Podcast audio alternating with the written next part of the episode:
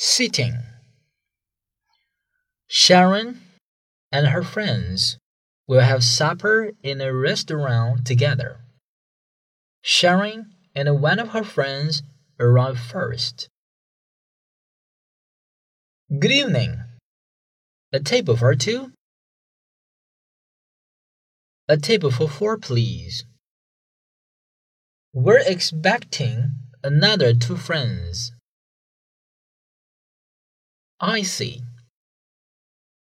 Would you like to be seated while waiting?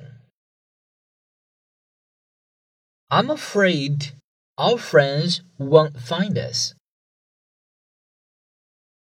Don't worry, please. I can show them where you are. Fine, thank you. I like to sit at the table by the window. Oh, I'm sorry. You see, all the tables by the windows are taken. Then, do you have a separate room? Yes, we have a separate room for four people. Great. I think we'll take that. This way, please. Okay, thank you.